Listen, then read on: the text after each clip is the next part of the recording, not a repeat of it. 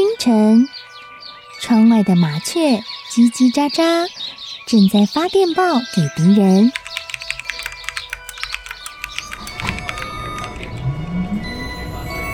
地底下的地铁，像敌人养的蛇，到处巡逻。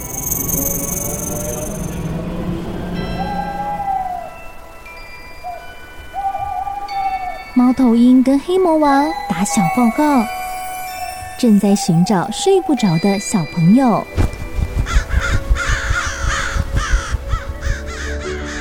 铅笔是对抗邪恶势力的宝剑。黑魔王，你出来！书包是最坚固的盾牌。小狗是最有勇气的士兵。维多叔叔和你一起守护故事里的和平。你是英勇的骑士，你是机智的公主。维多叔叔的故事欢乐车，听故事，用想象力听见我们的与众不同。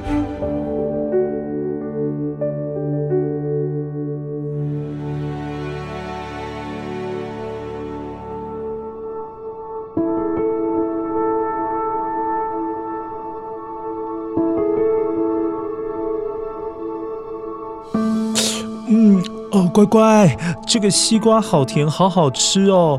啊，你有没有很想吃花莲的大西瓜？诶，突然想起这个季节好像有好多很好吃的东西耶，比如说高雄大树的玉荷包，也就是荔枝奶鸡。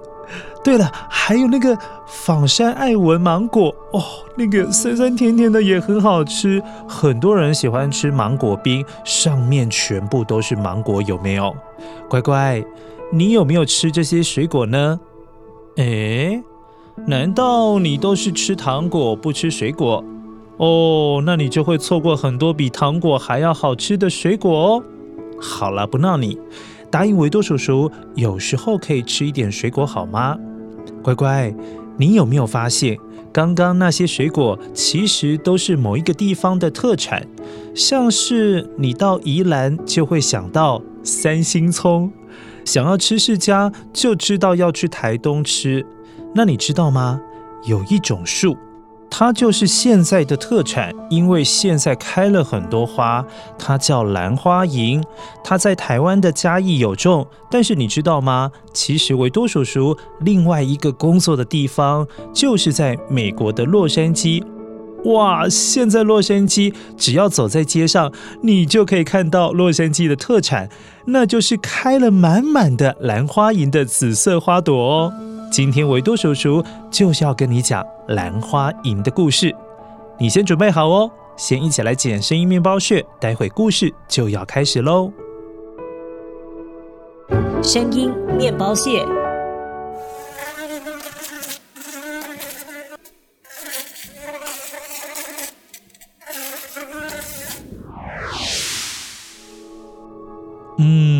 这个声音好像在春天的时候，或者是夏天的时候，花开很多，你就会听到这个声音的几率越高。到底是什么呢？待会记得听到的时候要帮维多叔叔捡起来哦。一起来听故事喽。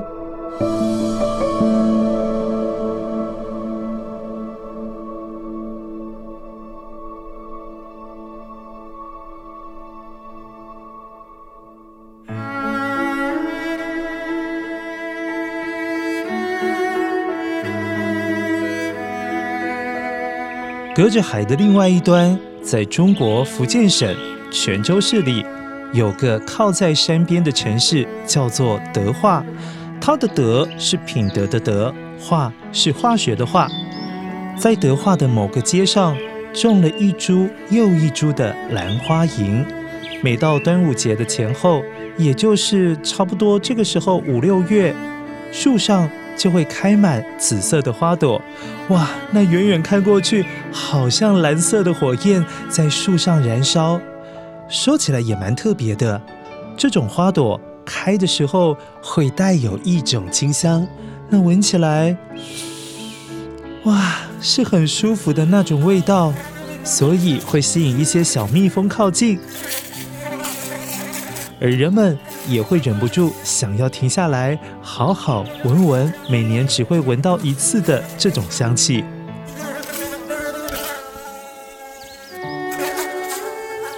时光倒退到民国十一年的时候，那是很久很久以前的事。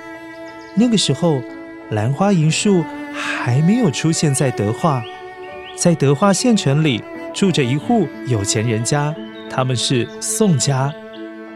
宋天来员外有权有势，家财万贯，只是让员外觉得可惜的是，在早期大家都说儿孙满堂才是幸福家庭，但是宋员外只有一个孩子。也就是说，他只生了一个女儿，就没有其他孩子了。他的女儿名字可好听了，叫小兰。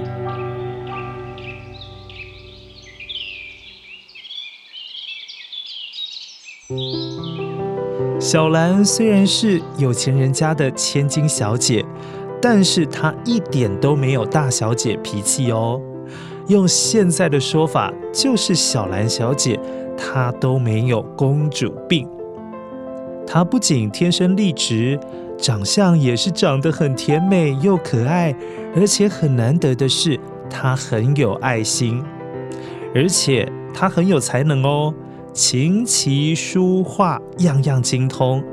年纪才刚满十四岁，就有好多亲朋好友不断上门要向宋员外来提亲。宋员外。您家姑娘也该考虑考虑我家小犬啊，张员外呀，张少爷可是一表人才，怕是我们高攀了。由于宋员外还算是开明，在那个很保守的年代，他希望小兰还是自己来决定自己的终身大事。可是宋员外还是很伤脑筋哎，为什么呢？因为上门提亲的人很多很多，无论是有钱人家的大少爷，还是读名校的才子，偏偏小兰小姐可是一个都看不上眼。奇怪了，难道我家闺女已经有心上人了？怎么这么多优秀的少爷，没有一个能够让她接受？这这。这该如何是好啊？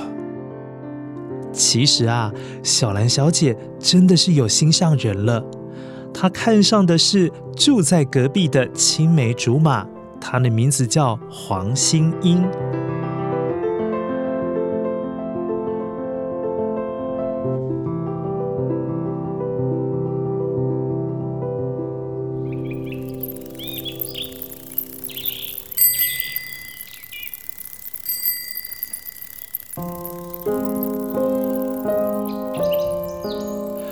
黄心英这位穷学生长得一表人才，有学问，做人又很谦虚。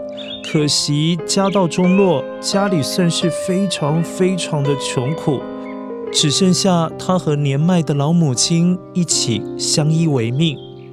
如果被别人知道他想要娶小兰小姐，可是会被人家笑说：“嘿嘿，这真是癞蛤蟆想吃天鹅肉啊！”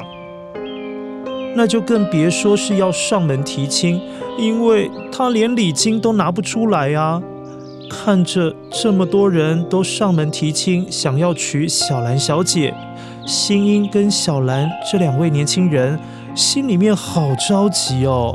再这么样下去，小兰小姐如果被娶走了，那新英该怎么办才好？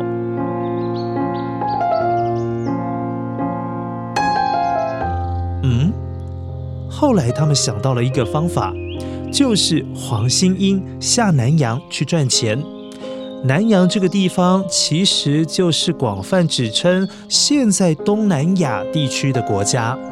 黄心英想要去那边打工做生意，才能够赚大钱，改变身份地位，这样也才有机会让他们两个人门当户对，结婚在一起。于是。他们打勾勾，约定三年之后，不管黄新英有没有赚到大钱，是贫穷还是变有钱了，一定要回来一起结婚，永远在一起，要当神仙也都很羡慕的夫妻。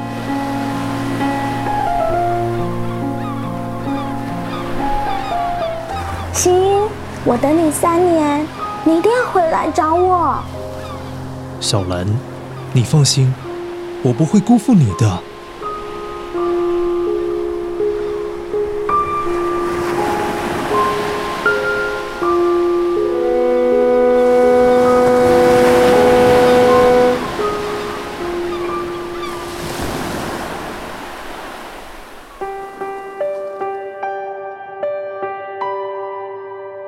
黄星英到南洋奋斗了两个月之后，突然有一天，小兰小姐收到了黄星英从南洋寄过来的信。信里面是这样写的：“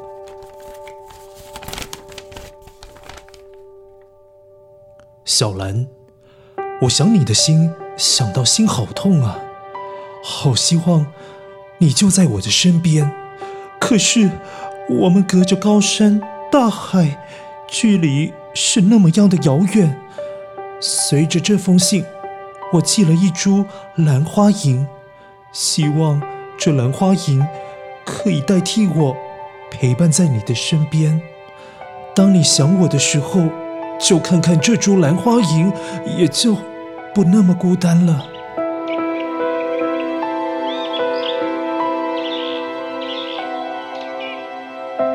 于是，小兰小姐小心翼翼地把兰花银种在家里面后院的花园当中。每天看着兰花银，就是期盼它赶快长得又高又壮。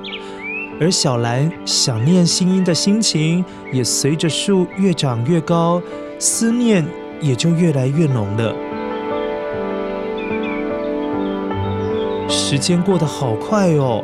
一转眼，小兰小姐左等右等，等到了民国十四年。奇怪了，都过了约定的三年时间，怎么都还是没有收到黄星英的消息啊？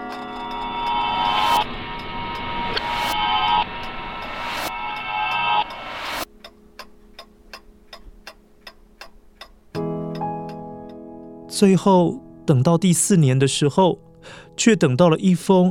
让小兰心碎的信。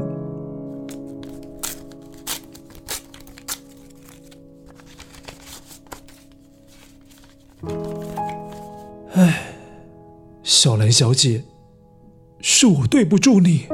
如今我已经在泰国成家立业了，请你忘了我们的约定吧，不要再等我了。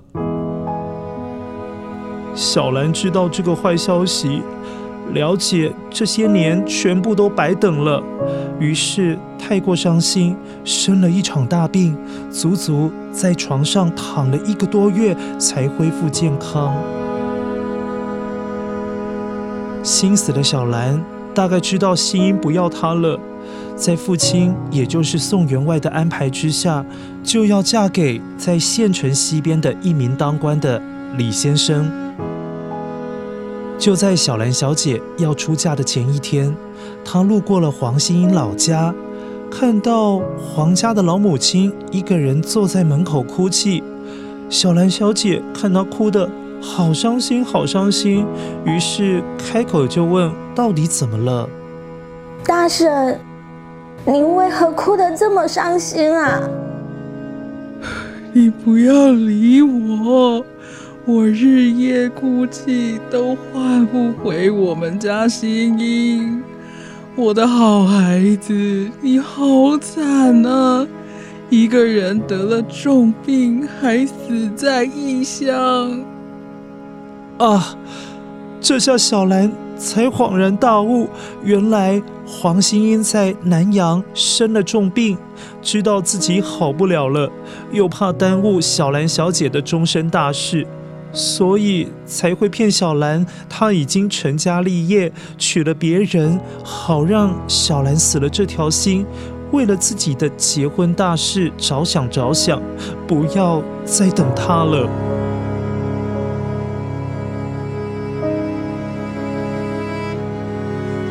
小兰终于明白黄心英的用心良苦，但对心英已经过世的消息，难过的她泪如雨下。她日日夜夜期盼的情郎，竟然过世之前还为她的幸福着想。早知道就不要答应他去南洋赚什么大钱。由于太过悲伤了，小兰小姐根本不想要明天结婚，于是他便往山的树林那边跑了进去。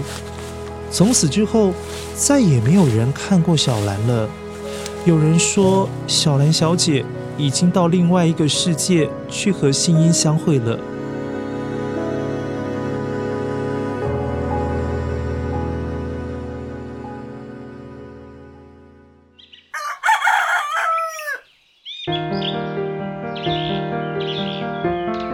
然而，当年黄心英送给宋小兰的兰花银，由于种子从宋家的后院四处散落到各地，最后长到了德化县的龙津路上。直到现在，每年的端午节前后，整条街道的兰花银就会长满了蓝紫色的花朵，还会飘着淡淡的清香。有人说，这和小兰小姐身上的味道是一模一样的。甚至当地还流传一个传说：当兰花银盛开的时候，又碰到农历十五号月圆的那一天，可以在树上听到有人小小声的说话。大家都说那是黄心英跟宋小兰正在谈情说爱。如果这个时候情侣牵着手走在树下许愿，就能够白头偕老，一辈子生活在一起。乖乖，虽然这个故事的结局没有很好，可是他们两个人的爱情让兰花银的故事才可以永远的流传下去，也是很美好的一件事情啊。好了，听完故事，先来确认一下刚才的声音面包屑，你有没有捡到呢？声音面包屑。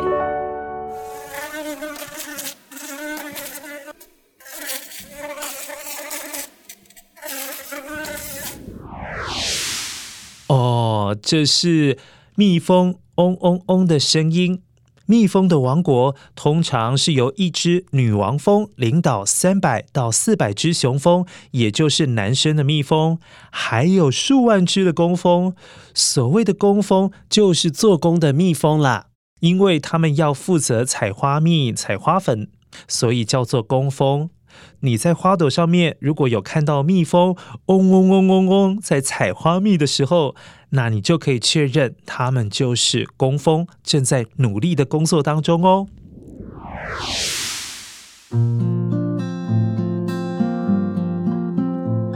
乖乖，今天这个故事虽然没有像王子跟公主最后过着幸福快乐的日子。不过，你还是可以感觉到后来小兰跟新英两个人是有多么相爱，而且小兰种下的兰花银也变成了祝福情侣的象征。在台湾的嘉义那边也有一条路种满了兰花银，但是通常开花的时间是在四月，所以现在你可能看不到了。不过，你可以到维多叔叔的官方脸书上面去看一下维多叔叔分享给你的兰花银照片哦。那明年的四月再提早一下去嘉义看一下兰花银。哎，说了这么美的故事，今天天气怎么那么不好？今天洛杉矶怎么好像宜兰哦也在下雨？乖乖，下一次我们一起来了解一下为什么宜兰经常会下雨呢？原来这是有典故、有故事的哦。下一次再见喽。